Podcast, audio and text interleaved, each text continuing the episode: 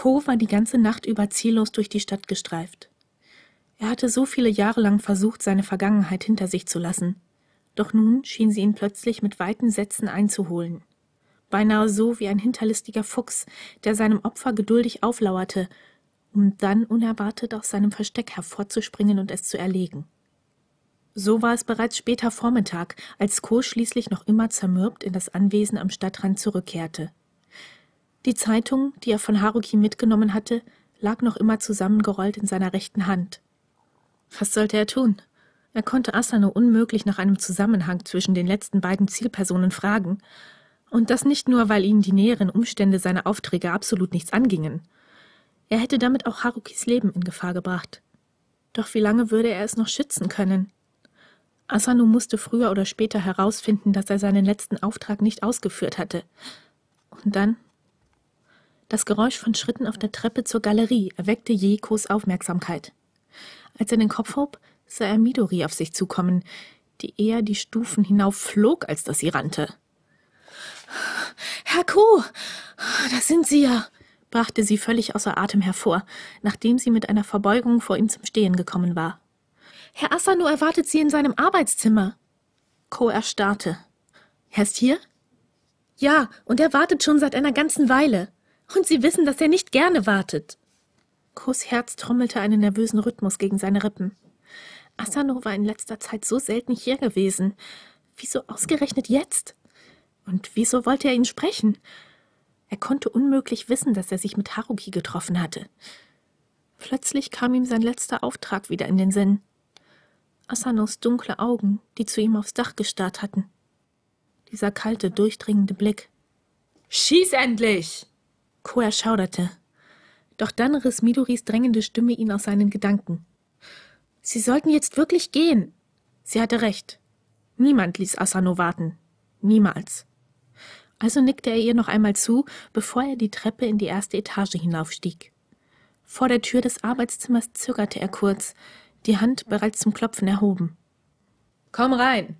Asanos herrische Stimme drang nur gedämpft durch das massive Holz, doch Ko trafen die Worte so schneidend, als hätte er direkt neben ihm gestanden.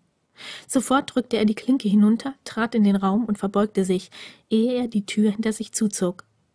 Wenn du dich so verbeugst, wird dir irgendwann noch jemand den Kopf abschlagen. Asano saß in seinen schwarzen Ledersessel zurückgelehnt hinter dem blank polierten Schreibtisch aus dunklem Holz, der den Raum dominierte, die Beine überschlagen. Von seiner Haltung war keinerlei emotionale Regung abzulesen, doch er strahlte zweifelsfrei Autorität aus.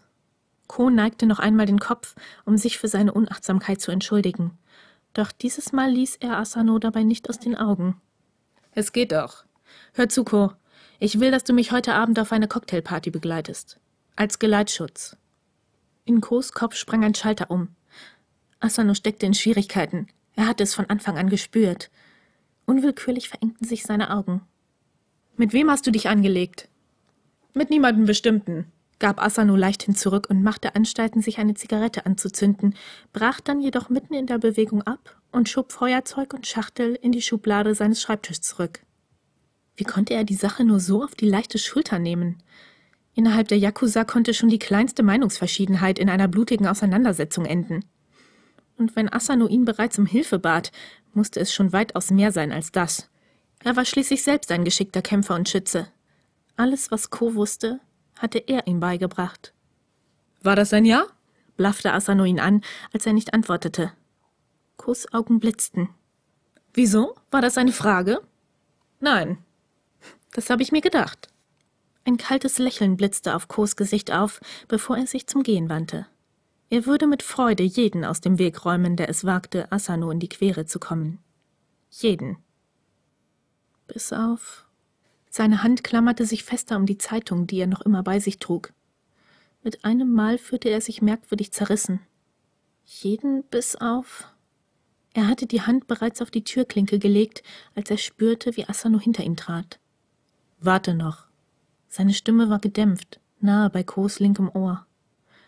Ein kleiner Schauder durchlief ihn vom Scheitel bis zu den Zehen. Völlig unbewusst hielt er die Luft an. Asano war ihm so nah, dass Ko glaubte, seinen Atem im Nacken spüren zu können. Dort, wo seine Fingerspitzen ihn berührten, bekam er eine Gänsehaut. Was war das nur für ein Gefühl? Plötzlich kam die Erinnerung an den Tag, als Asano ihn im Onsen überrascht hatte, wieder in ihm auf. Die Erinnerung daran, wie er sein Hemd aufknöpfte, an seine breiten, muskulösen Schultern. Doch dann trat Asano von ihm zurück und das Bild vor Kos innerem Auge verschwamm. Langsam senkte er den Kopf und warf einen Blick auf die feingliedrige Silberkette, die Asano ihm umgelegt hatte. An ihr lastete ein flaches, ebenfalls silberfarbenes Amulett. Ein Tiger war darauf eingraviert, das Wappentier des Asano-Clans.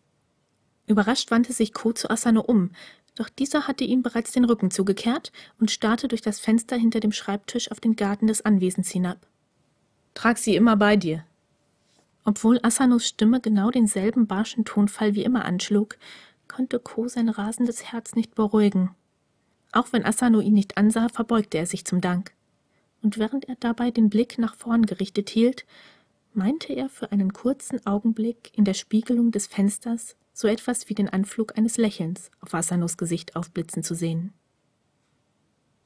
Die Cocktailparty fand in der obersten Etage des Takeda Hotels in Roppongi statt. Marmorböden, gläserne Aufzüge, Designermöbel, schlicht und elegant und kalt. Es hätte keinen passenderen Ort gegeben. Ko fühlte sich in dem Anzug, den Asano für ihn hatte anfertigen lassen, mehr als unwohl. Nur die beiden 38er, die er unter dem Jackett verborgen trug, gaben ihm Sicherheit. Immer wieder ließ er argwöhnische Blicke über die versammelten Gäste schweifen. Verschlagen wirkende Männer in Anzügen, die ganz sicher nicht von der Stange stammten, die ihre Arme um die Taillen schöner Frauen in nicht minder teuren Kleidern schlangen. Widerlich. Wer von ihnen mochte es auf Asano abgesehen haben? Entspann dich, er ist nicht hier. Obwohl Asanos Stimme gesenkt war, musste Ko sich zwingen, nicht verschreckt zusammenzuzucken. Manchmal schien es ihm, als könnte Asano seine Gedanken lesen. Was denkst du, welcher von denen ist das schwärzeste Schaf? Ko ließ seinen Blick noch einmal über die Gäste schweifen. Vermutlich du. Asano schnaubte und Ko meinte, ein verhaltenes Lachen darin zu hören. Beinahe so, als habe er seine Bemerkung als Kompliment aufgefasst. Noch während Ko das dachte, kam ein älterer Herr in grauem Nadelstreifenanzug auf sie zu. Die Zeit hatte tiefe Furchen in seine Züge gegraben, doch er wirkte ganz und gar nicht senil. Im Gegenteil. Seine Augen funkelten wacher als die der meisten anderen Männer in diesem Raum. Ko fühlte sich von ihnen unangenehm durchleuchtet. Asano! Die Stimme des Mannes klang rustig, doch sein Händedruck war voller Kraft. Kagami, wie laufen die Geschäfte? Oh, gut, gut. Das neue Casino wirft ordentlich Gewinn ab. Kagami lachte rau, ehe sich seine lebendigen Augen wieder Ko zuwandten. Und wer ist dieser junge Mann hier? Ein neuer Tiger? Das ist Ko.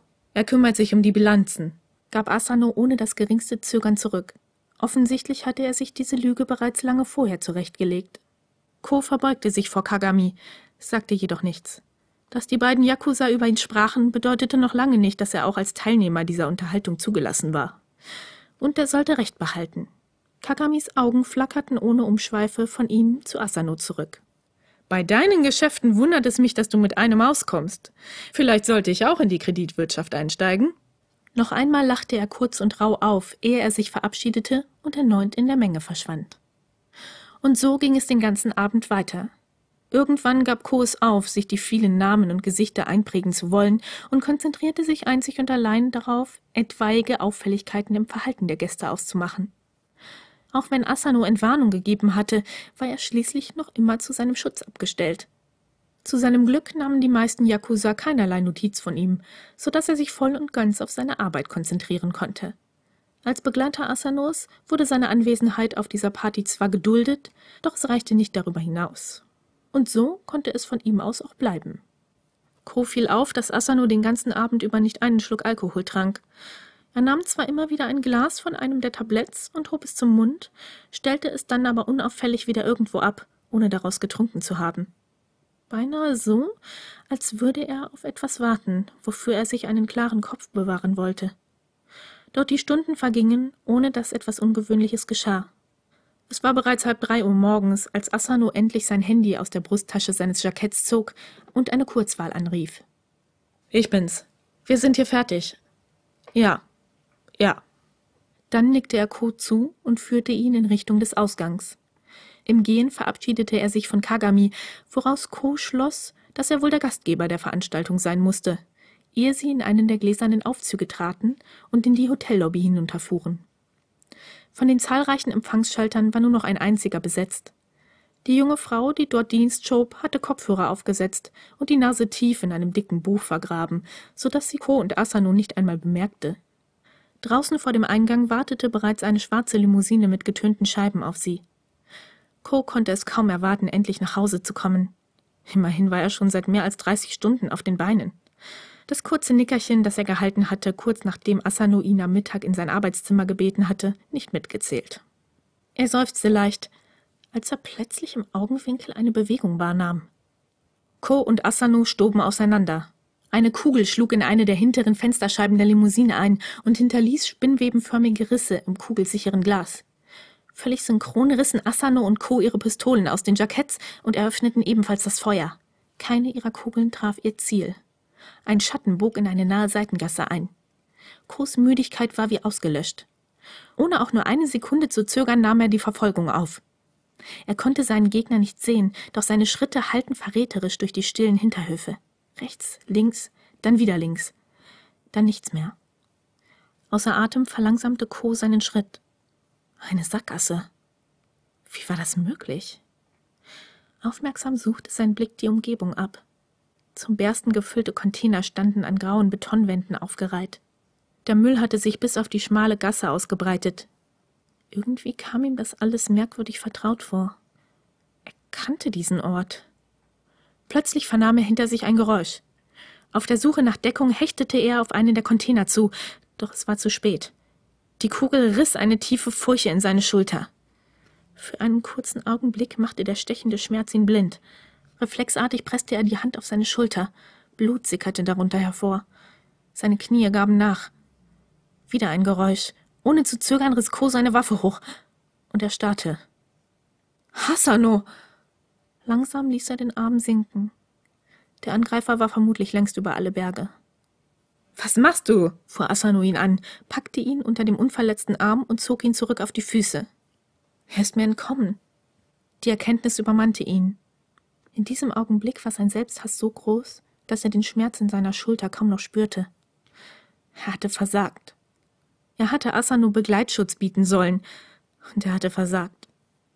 Er konnte spüren, wie seine Augen feucht wurden, und ballte die Hände zu Fäusten. Verdammt, er war so nutzlos. Der Anzug ist hin, stellte Asano fest, als sei das seine einzige Sorge. Los, gehen wir. Damit kehrte er Ko den Rücken zu und führte ihn ohne ein weiteres Wort die verschlungenen Gassen zum Hotel zurück, wo die schwarze Limousine noch immer auf sie wartete. Kaum hatten sie beide auf dem Rücksitz Platz genommen, fuhr der Wagen los. Co hatte das zerschlissene Jackett ausgezogen und drückte es auf seine Wunde, um die Blutung zu stillen, während er frustriert aus dem Fenster starrte. Er hatte noch nie einen Auftrag vermasselt. Warum gerade heute? Ausgerechnet heute. Seine Sicht verschwamm. Reklamen und Straßenlaternen flogen an ihnen vorbei. Und plötzlich zuckte Kos Kopf zu Asano herum. Das ist nicht der Weg zum Anwesen. Wir fahren zu meinem Penthouse. Das ist sicherer. Ah. Ko hatte noch nie einen von Asanos privaten Unterschlüpfen betreten. Aus irgendeinem Grund machte ihn der Gedanke daran nervös. Doch in diesem Augenblick hatte er weder den Mut noch die Kraft, Asano zu widersprechen.